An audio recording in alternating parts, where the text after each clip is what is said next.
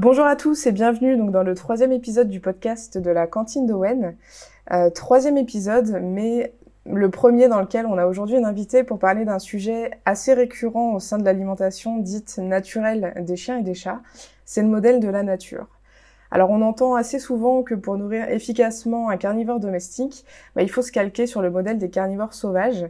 Euh, mais je pense que ni vous ni moi ne savons réellement ce qu'il en est euh, de la façon dont se nourrissent ces animaux, mais qu'on projette plutôt une vision idéalisée de ce qu'on aimerait qu'elle soit. Et c'est la raison pour laquelle j'ai souhaité donner la parole à quelqu'un qui les connaît bien et surtout qui les côtoie au quotidien, afin de se faire une idée un peu plus précise des parallèles qu'on peut ou qu'on ne peut pas faire avec nos animaux. Donc je suis vraiment ravie d'accueillir aujourd'hui le docteur Alice Brunet. Bonjour Alice. Bonjour, bonjour à tous.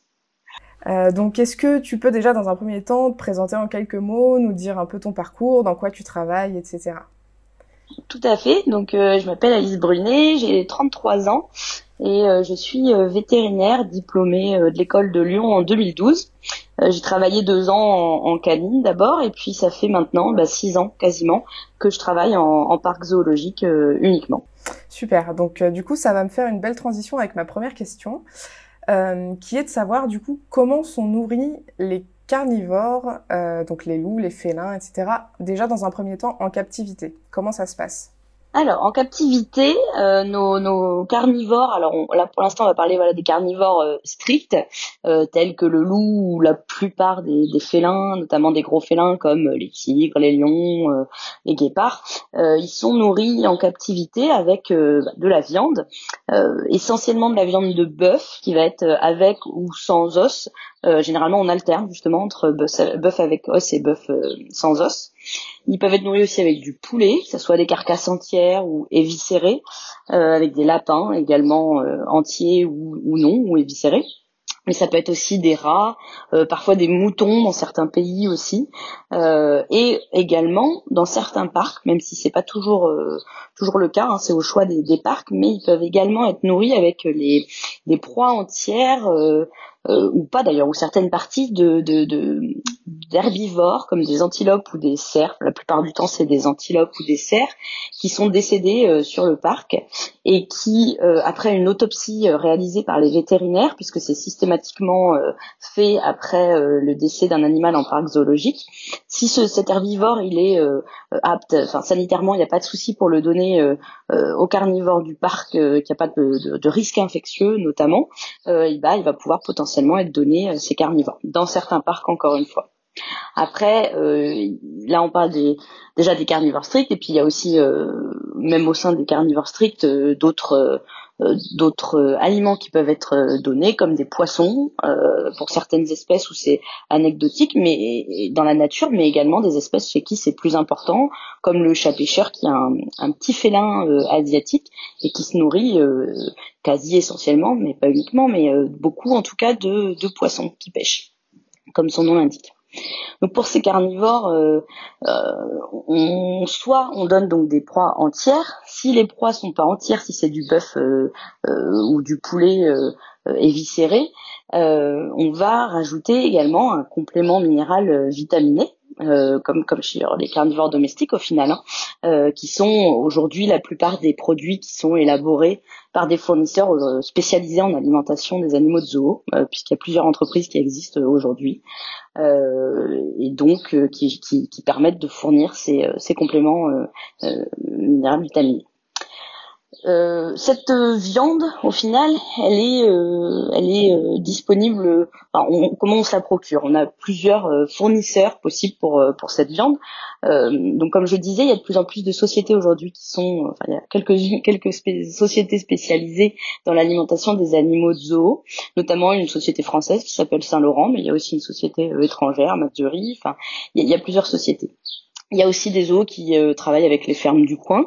Euh, il y a aussi l'utilisation d'invendus du supermarché, donc de consommation humaine.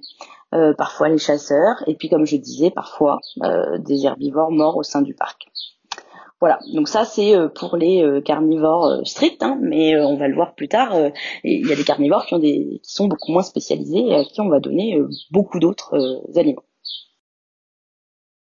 Super, ça c'est assez intéressant et du coup je, rebondis juste sur une, euh, une phrase que tu as dit au sujet du complément minéral vitaminé. C'est des compléments qui sont spécialement formulés pour les animaux euh, de zoo oui, tout à fait. Ces compléments euh, non vitaminés sont euh, sont euh, euh, formulés pour pour les carnivores en l'occurrence là hein, de, de, de, de zoo. bien sûr, en s'étant basé beaucoup sur ce qui est donné sur le domestique, mais de plus en plus aujourd'hui, on essaie d'affiner avec ce qui est ce qui est disponible comme données dans la nature. Super. Et du coup, sur donc du coup, sur quelles recommandations on se base en fait d'un point de vue nutritionnel pour les nourrir en captivité? Alors, bah, c'est euh, c'est pas facile effectivement. Euh, euh, ça a été beaucoup étudié, il y a eu beaucoup de choses de faites et l'alimentation en parc zoologique a beaucoup évolué des, carnivores en l'occurrence. parce que avant, comme tout le monde, on se disait on donne de la viande et puis voilà, et on voit que finalement on a vu qu'il y a eu beaucoup d'erreurs de fait et on s'est beaucoup adapté. donc en fait, on, on, va essayer de déterminer donc le régime alimentaire de l'espèce à l'état sauvage. Alors Comment on fait On va analyser le comportement avec des études éthologiques. On va analyser les contenus digestifs euh, des, espèces retrouvées mortes. Euh, on va aussi analyser leurs selles euh, retrouvées ou les carcasses justement retrouvées. Et on va également ensuite, pour l'analyse plus détaillée, analyser en fait la composition des proies qu'on a observées qui étaient dans le régime de telle ou telle espèce. Alors c'est évidemment euh, très très long. Il y, a, beaucoup de travaux en cours. On connaît, il y a plein d'espèces sur qui aujourd'hui c'est toujours assez euh, euh, assez vague. donc du coup, on a aussi beaucoup utilisé bien sûr le modèle des animaux domestiques, des carnivores domestiques, puisque c'était assez assez simple et très très détaillé mais on s'est quand même euh, aussi rendu compte que c'était pas euh, si évident que ça, euh, qu'on pouvait pas coller complètement aux animaux domestiques parce qu'encore une fois, il y a vraiment une grande diversité de, carnivores sauvages et donc également de régimes alimentaires associés. donc on a dû affiner au fur et à mesure des années avec les observations, notamment pour les grands félins, qu'on nourrissait un peu tous pareil euh, que les petits. Euh, et plus, enfin, plus ça va et plus on affine ces, rations, mais c'est euh, un travail de longue haleine. Et donc du coup, les affiner, ça veut dire que tu peux ajouter des choses auxquelles on ne penserait pas forcément, par exemple, en première intention? Tout à fait, exactement. C'est que euh, comme c'est dépendant de ce qu'on voit, de ce qu'on observe dans la nature, et qu'il y a des espèces, surtout sur les félins, qui sont euh, très discrètes, très dures à observer. Eh ben euh, aujourd'hui, on, observe encore des choses dans la nature, des des, des, des, comportements alimentaires qu'on n'aurait jamais, auxquels on n'aurait jamais pensé il y a quelques années. on sait, par exemple, voilà, qu'il y, y, a des félins qui peuvent agrémenter leur menu de poissons comme le léopard ou le jaguar. Alors c'est sûr que ça va pas être dramatique si on ne nourrit que de viande mais euh, on sait aujourd'hui que ça, ça, peut être euh, important euh, de rajouter ça à son menu. Il y en a d'autres d'autres espèces on a vu qui pouvaient ajouter des fruits à leur menu de temps en temps, comme certains guépards, notamment dans le désert du Kalahari. Euh, c'est des comportements qu'on observe aujourd'hui. Il y a aussi pas mal de félins qu'on observe régulièrement manger de l'herbe et des plantes, donc comme apport de fibres. Euh, il y a aussi le fait que la plupart des petits félins, ils vont se nourrir assez fréquemment de petits lézards, de grenouilles, d'insectes, de serpents, vraiment une, plus grande variété euh, de, proies. Et euh, c'est plus anecdotique, mais ça prouve bien qu'on a encore beaucoup de choses à apprendre. On a, observé assez récemment qu'en période de disette, il y avait certains groupes de lions qui pouvaient se nourrir notamment de termites.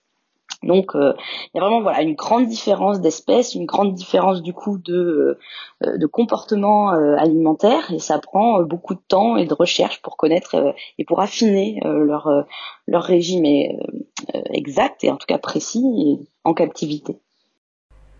Du coup, ça, ça m'amène à la question de savoir, là on a parlé de l'alimentation en captivité, mais du coup, quelle différence il peut y avoir euh, avec euh, leur régime naturel? Est-ce que euh, donc ça on l'a vu un petit peu une volonté oui de, de, les nourrir comme dans la nature, en tout cas comme base de départ. mais du coup après comment comment ça se passe?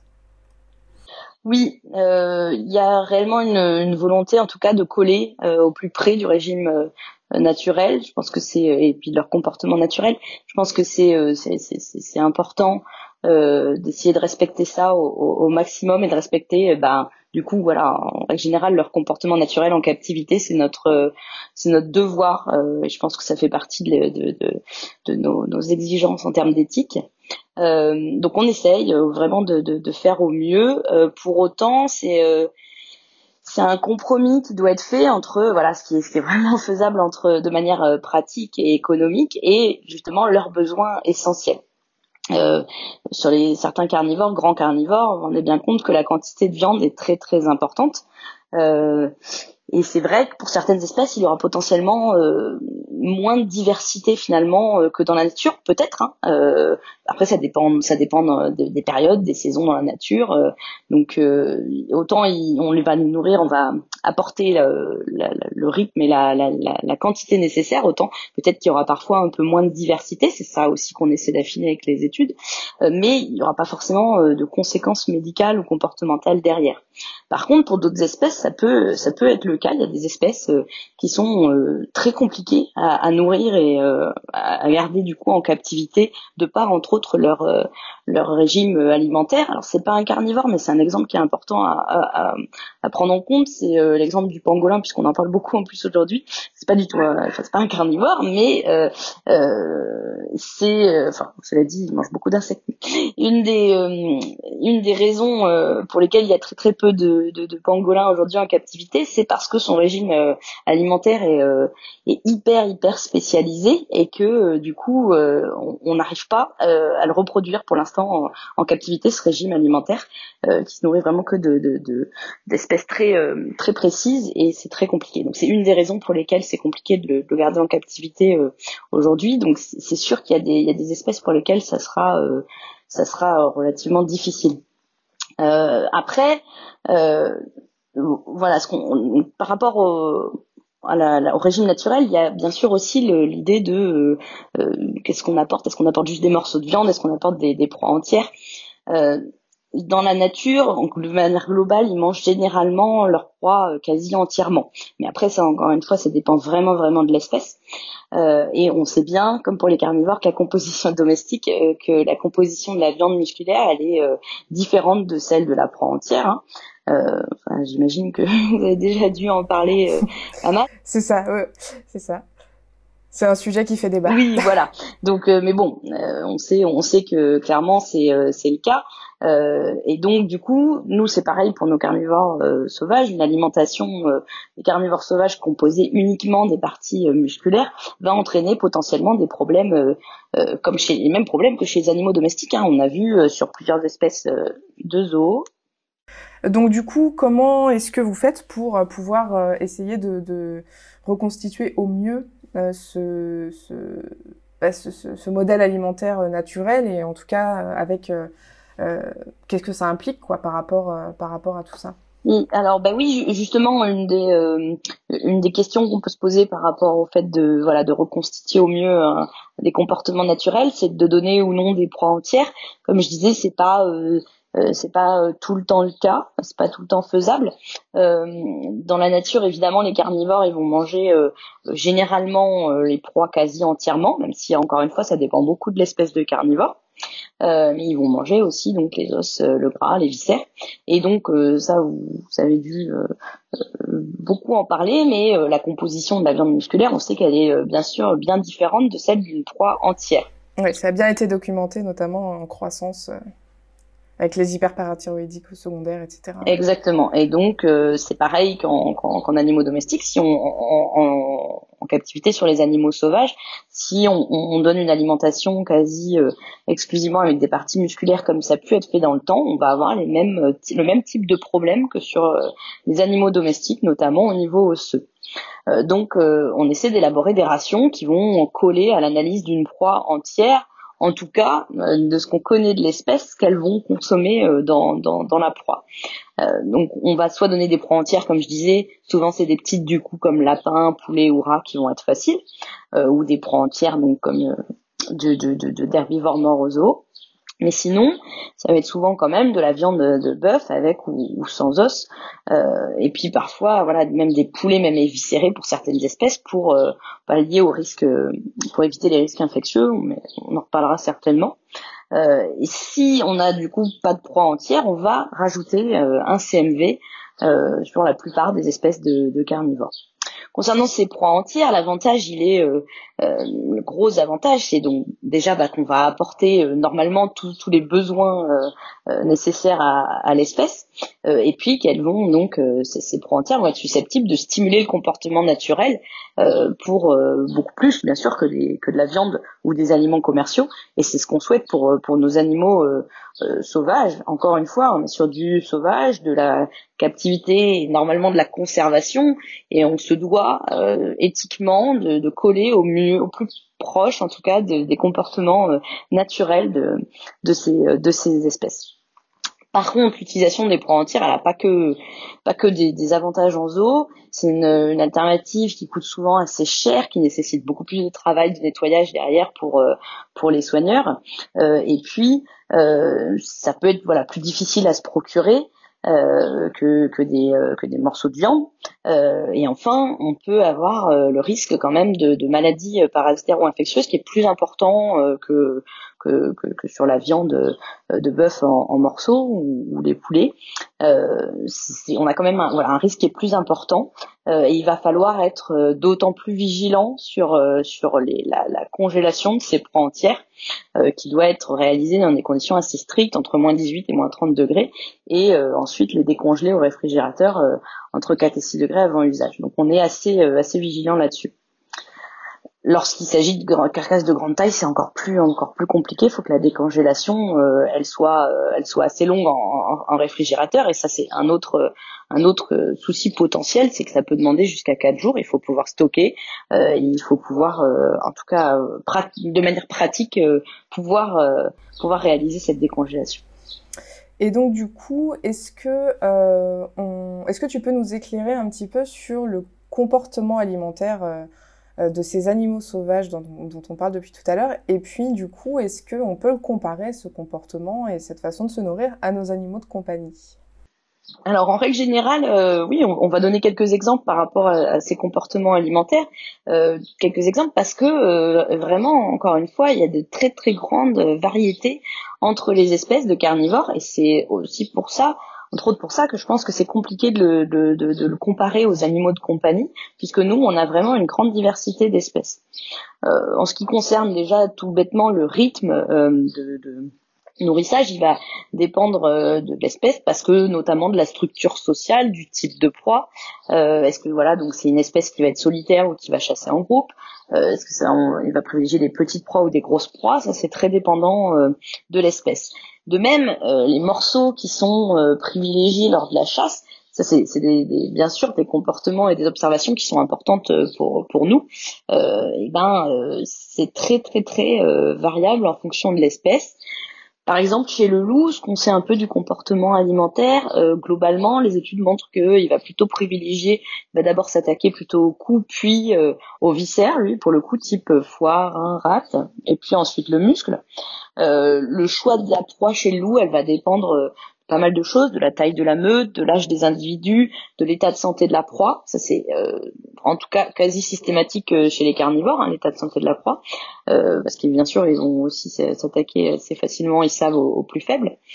Euh, chez le loup, par exemple, les, petites proies, elles vont être consommées quasi entièrement, alors que les, les, les, grandes proies, ils vont potentiellement laisser du muscle, mais en tout cas, les organes abdominaux vont être consommés en premier. Ça, c'est un peu ce qu'on sait chez, chez le loup. Ensuite, chez les, félidés, donc euh, encore une fois très très variable en fonction de l'espèce. Chez le guépard, par rapport au, comportement alimentaire, euh, on a observé in situ à environ des chasses tous les 3-4 jours en moyenne, euh, et on sait qu'ils vont habituellement commencer par dévorer la croupe pour passer ensuite aux muscles de l'abdomen puis du dos. C'est des observations assez cohérentes, assez fréquentes. Ensuite, euh, des félins comme des tigres, euh, ils vont euh, quasi systématiquement dans les observations s'attaquer d'abord à la masse, pareil, musculaire arrière.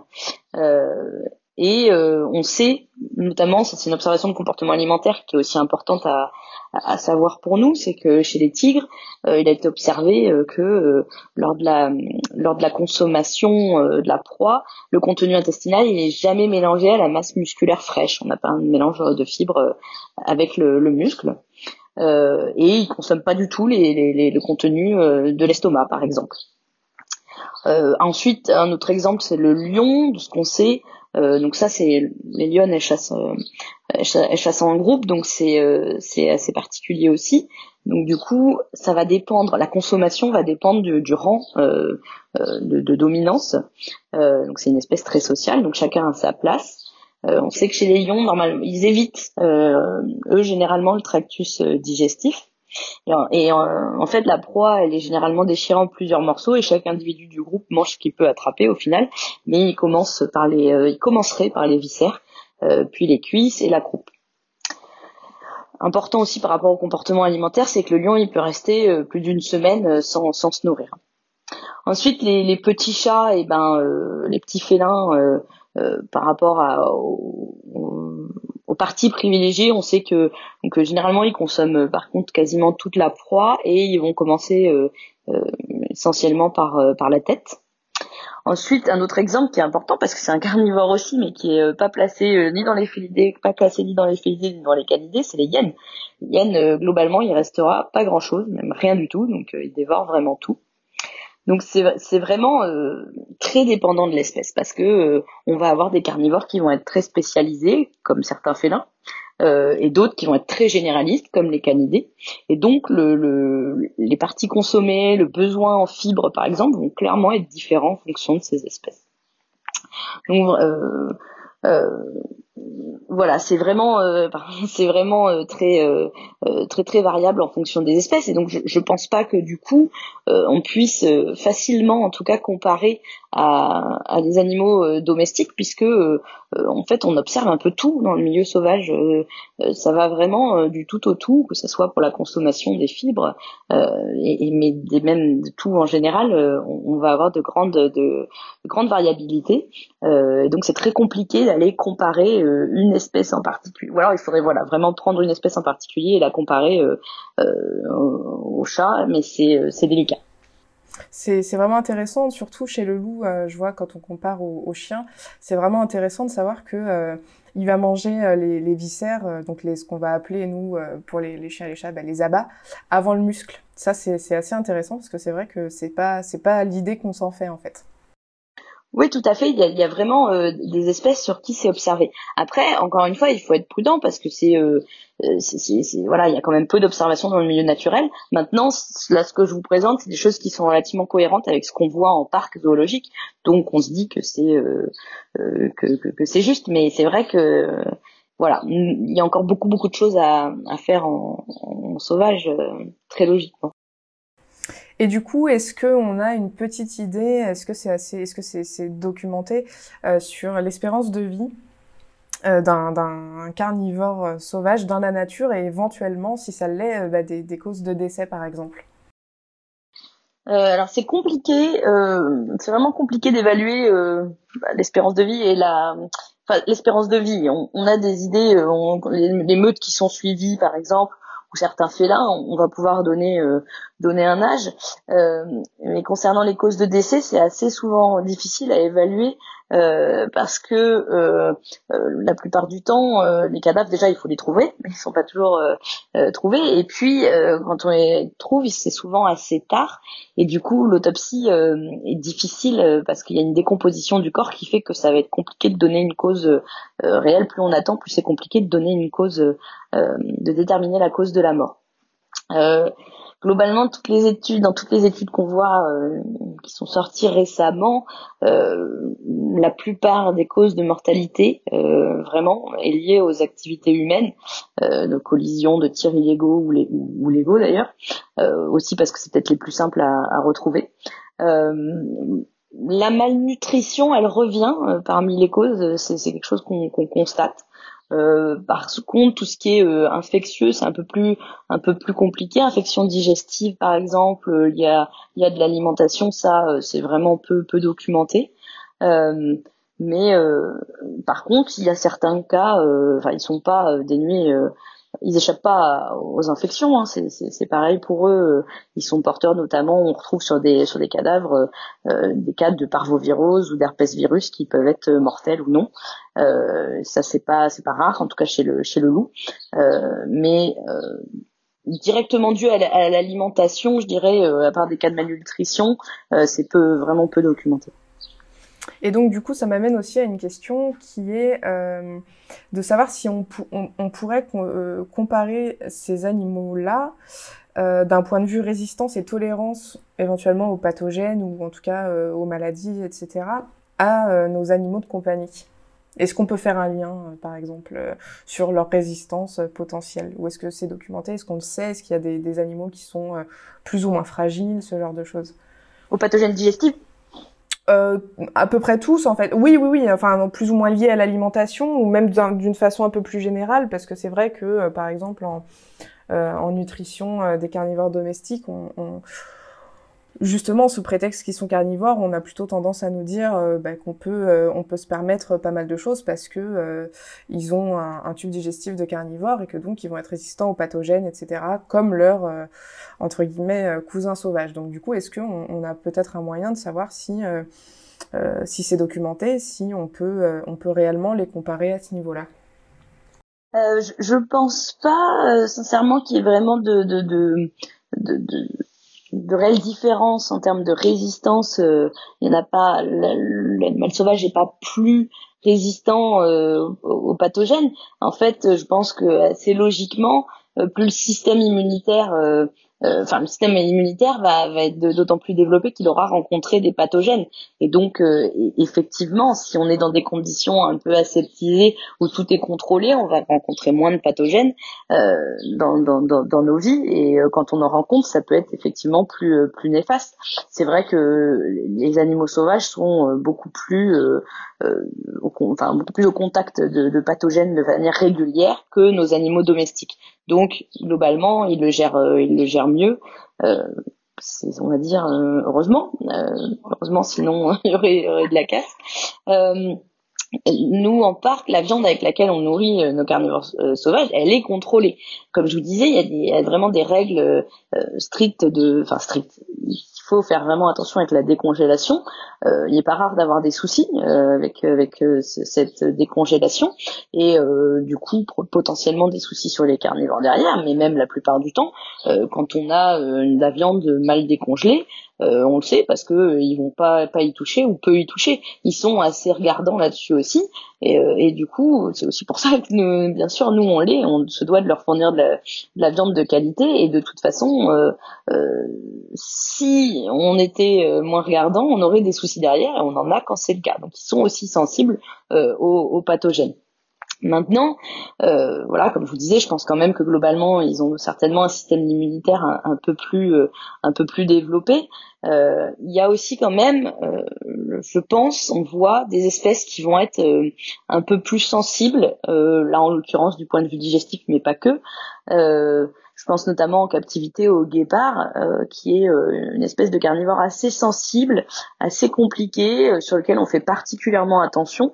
Euh, parce que euh, voilà, ils sont sensibles et euh, notamment au niveau de la nourriture, il y a même des parcs qui nourrissent les guépards qu'avec de l'alimentation à consommation humaine, réellement achetée en supermarché, parce que on sait qu'il faut faire qu'il faut faire attention et que certains écarts vont causer des troubles digestifs chez eux. On le voit régulièrement, même nous, hein, de temps en temps, il y a des, des, des, des viandes, des types de de, de, de, de, viande que ça passe pas et ça, ça, les, ça les met en diarrhée. Euh, donc ils ont un système digestif plus plus plus capricieux. Euh, chez le guépard, ça serait potentiellement dû, entre autres, euh, euh à la, faible diversité génétique dans ces populations. Et, mais d'ailleurs, c'est le cas aussi dans la nature. Hein. Il y a un gros appauvrissement génétique chez le guépard, euh, et donc en captivité aussi, euh, euh, qui ferait, en tout cas, qui sont qui sont beaucoup plus sensibles. Euh, c'est aussi pour ça d'ailleurs que la, la, reproduction chez eux est assez compliquée. Souvent, les, il y a des gros euh, problèmes de de malformation des spermatozoïdes chez le mâle, mais pareil chez les cellules femelles, qui fait que la reproduction est assez compliquée. et ce serait vraiment dû cette, à cette consanguinité en fait assez importante. et donc, de manière générale, ça les rend particulièrement sensibles. En tout cas, c'est ce qu'on observe chez eux. Ça, c'est hyper intéressant ce que tu nous dis là sur les guépards, parce que c'est vrai que ça, pour le coup, c'est un lien qu'on peut faire plutôt euh, très facilement avec euh, nos animaux de compagnie, qui pour la plupart, euh, étant de race, ont été sélectionnés, resélectionnés, et du coup bien souvent avec un taux de consanguinité assez élevé. Et c'est vrai qu'en pratique, on a beaucoup beaucoup de d'animaux, que ce soit de chiens ou de chats, qui sont qui sont très sensibles. Alors là, on va parler purement nutrition, mais ça peut être aussi même, même point de vue santé générale, euh, très fragiles. Et donc c'est ça, c'est très intéressant de voir que euh, même ce, ce type d'espèce n'y échappe pas et du coup avec les mêmes conséquences, quoi. Tout à fait. En tout cas, euh, euh voilà, le guépard fait partie des espèces où euh, on, on, est clairement dans dans ce cas-là. et c'est sûr que c'est certainement pas la seule, hein, mais en tout cas en grand félin, c'est c'est un espèce en tout cas très, c'est un, exemple très marquant. Et alors du coup, au niveau de, leur alimentation, là du coup, on va revenir sur le, côté un peu euh, à l'état sauvage. Euh, Est-ce que on, on, connaît la place des fibres dans leur alimentation et euh, du coup, comment, où est-ce qu'ils la trouvent euh, à, l'état sauvage et comment vous vous l'apportez en captivité? Alors ben oui, c'est comme euh, comme je disais euh, depuis le début, c'est que euh, cette consommation de fibres, elle va vraiment être très différente selon l'espèce. donc que ce soit que ce soit des, une espèce très généraliste ou, ou, très spécialisée. et, et du coup, on, on, la connaît de mieux en mieux en fonction des espèces, mais encore une fois, on apprend encore sur chaque espèce dans la nature tous les jours. mais il y a vraiment de grosses différences. Par exemple, les voilà les gros félins qui vont manger de grosses proies, et ben il est pas rare qu'ils laissent euh, qui laissent le tube digestif, mais par exemple quand ils mangent des petites proies, ben, ils vont tout tout manger, un peu comme euh, voilà comme les comme les petits félins hein, qui dévorent euh, les proies entières. Euh, le loup qui est très opportuniste, il va consommer pas mal de, végétaux aussi et d'invertébrés euh, à côté. voilà, les parties, comme je disais plutôt, les parties consommées, elles sont vraiment différentes entre un carnivore spécialisé comme un félin et un généraliste comme un canidé. Et du coup, le, le besoin en fibres, il va être euh, très différents. Euh, on constate aussi euh, sur le peu d'études faites, euh, peu d'individus échantillonnés, que finalement la qualité des fibres nécessaires, elle peut être assez différente entre un petit chat et un gros chat, on va dire, et que les petits mais que ça, quand on dit petit, ça va quand même jusqu'à jusqu'au guépard en gros. Ils, ils toléreraient plus les fibres solubles que les gros, pour lesquels il faudrait privilégier euh, oui, il faudrait privilégier, enfin pour lesquels pardon, il faudrait privilégier plutôt les, les fibres insolubles. Donc tout ça, c'est voilà, c'est des études qui sont euh, qui sont euh, toujours en cours, mais euh, on, voilà, on apprend encore aujourd'hui, on voit qu'il y a vraiment une, un besoin en fibres qui est très très variable selon l'espèce, qui peut être apporté donc soit par par le tube digestif de la, la proie consommée, ou soit par quasi, carrément la consommation de, de végétaux. Euh, il faut pas oublier quand même un exemple qui est assez euh, frappant euh, du point de vue de cette consommation en fibres. Je pense c'est intéressant de, de, le rappeler. C'est l'exemple du panda géant qui est quand même classé parmi les carnivores. Hein. on ne sait pas toujours, mais c'est le cas, et notamment parce que il a un tube digestif en fait de carnivore, clairement.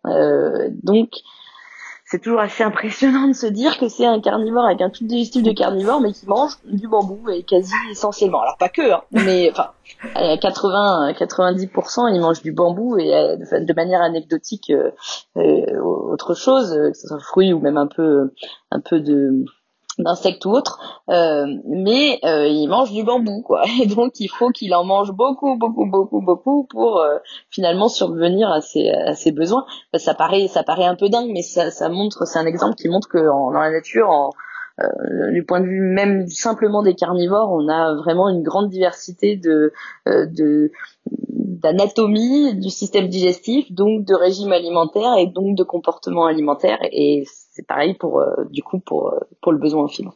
Donc du coup, en fait, il s'agit pas de juste de dire carnivore, pas de légumes. C'est un peu plus compliqué que ça, quoi. Ah oui, en milieu sauvage, oui. La preuve avec le panda, c'est que c'est pas, c'est un, un, exemple euh, qui est très euh, anecdotique, hein, mais bon, c'est la preuve que effectivement on peut pas dire ça. Donc du coup, euh, c'est vrai qu'il y a aussi une chose qui est pratiqué de notre côté pour les animaux de compagnie, toujours avec cette, cette référence aux animaux sauvages, c'est le jeûne, euh, parce que euh, les, alors c'est pas pratiqué par, euh, tout le monde et toutes les communautés, mais c'est quelque chose qu'on retrouve de temps en temps, et parce que les animaux sauvages, a priori, ne mangeraient pas tous les jours, et donc c'est ce qu'on voudrait reproduire. Donc du coup, qu'est-ce qu'il en est en réalité de ce jeûne, forcé ou pas d'ailleurs, à l'état sauvage et ou en captivité?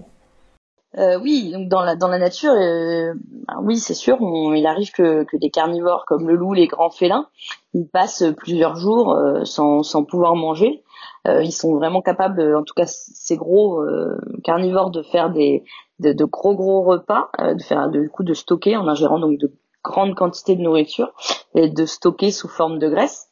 Euh, par contre, effectivement, les plus petits félins, comme ils vont avoir des petites proies qui sont solitaires et qui ont des besoins du coup plus faibles, ils vont manger des petites proies qui sont plus faciles à attraper euh, régulièrement et donc ils vont manger bien plus, euh, régulièrement on essaye encore une fois en, parc zoologique de, vraiment coller au maximum comme on peut, de reproduire le comportement naturel. C'est vraiment important, une fois, ne serait-ce que éthiquement, mais aussi de toute façon, les études, elles ont montré, les études faites en parc, hein, qu'il était de toute façon plus sain de nourrir les gros carnivores qui, réalisent souvent des jeunes dans la nature, de les nourrir que un, deux ou trois jours euh, par semaine. Euh, et donc c'est ce qu'on euh, ce qu'on essaie de reproduire. On essaie de reproduire ce jeune et la plupart des parcs le font. Maintenant, c'est vraiment assez différent d'une espèce à l'autre et d'un parc à l'autre. Hein. Ça peut être assez variable. Et puis, on se base encore une fois sur les études et ce qu'on ce qu'on a et ce qu'on ce qu'on observe au jour le jour.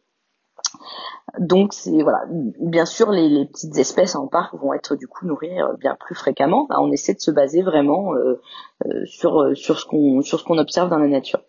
Le, le, loup par exemple en meute, il va pouvoir faire un il va faire un gros repas et puis il va jeûner plusieurs jours.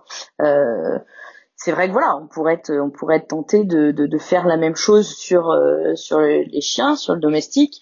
Euh, à ma connaissance, il a été prouvé que ça n'avait pas d'intérêt euh, ni, alimentaire ni euh, physiologique sur le sur le chien, même si c'est pas forcément dangereux de faire un ou deux jours de jeûne, ça n'a ça n'apporte pas ça n'apporte pas d'intérêt. On reproduit pas, on n'essaie pas de reproduire un comportement naturel comme en parc où encore une fois c'est vraiment important d'essayer de conserver ces comportements de base naturelle.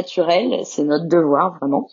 Euh, après, les espèces de, petits félins, comme je disais, eux, ils peuvent, euh, ils, peuvent de toute façon euh, manger tous les jours, donc ça n'a pas trop d'intérêt, bien sûr, sur le chat de, faire de jeûne, d'autant que on sait que chez le chat, ça peut être, ça peut être vraiment, ça peut être grave le, le jeûne prolongé et créer donc des lipidoses hépatiques, souvent surtout quand il y a bien sûr un surpoids. Euh, nous, ce, ce, jeûne, quand on le fait, euh, quand on, donc on réalise le jeûne sur les félins, en tout cas les, les gros félins, on n'a pas, il n'y a pas de souci, on a, il n'y a pas de lipidose hépatique particulièrement décrite euh, en parc. Après, c'est aussi dû au fait que quand même globalement en parc, on a beaucoup moins de problèmes d'obésité. Certes. Et du coup, du coup, ce, ce jeûne, est-ce qu'on peut le résumer, en tout cas dans la nature, comme un jeûne contraint c'est-à-dire qu'ils mangent pas parce que, euh, je sais pas, est-ce que c'est parce que ben bah la chasse est pas bonne, parce qu'ils peuvent pas chasser, parce que, enfin voilà, je veux dire, c'est pas un choix qu'ils font de ne pas manger, c'est quelque chose de forcé en fait je, je sais pas si c'est euh, que qu'ils ne peuvent pas manger, qu'ils trouvent pas forcément de nourriture. C'est aussi vraiment le comportement. Hein. Euh, c'est ça, en tout cas sur les gros félins et les gros, enfin les gros carnivores en général, c'est quand même, ça demande beaucoup beaucoup d'énergie. Les chasses sont euh, très énergivores, euh, donc c'est vrai que finalement c'est quand même euh, assez, c'est assez logique de pouvoir faire des gros repas en stockant pas mal et pouvoir mobiliser ensuite ces graisses du point de vue énergétique et ça me semble quand même plus plus approprié plutôt que les petits félins sur les chez qui ça va être plus facile et moins énergivore. D'accord. Chez le loup aussi du coup? Ouais, tout à fait. D'accord. Eh ben écoute, je te remercie beaucoup pour euh, toutes ces toutes ces réponses. Est-ce qu'il y a quelque chose que tu voudrais ajouter, euh, quelque chose qu'on n'aurait pas abordé, qui te semble important?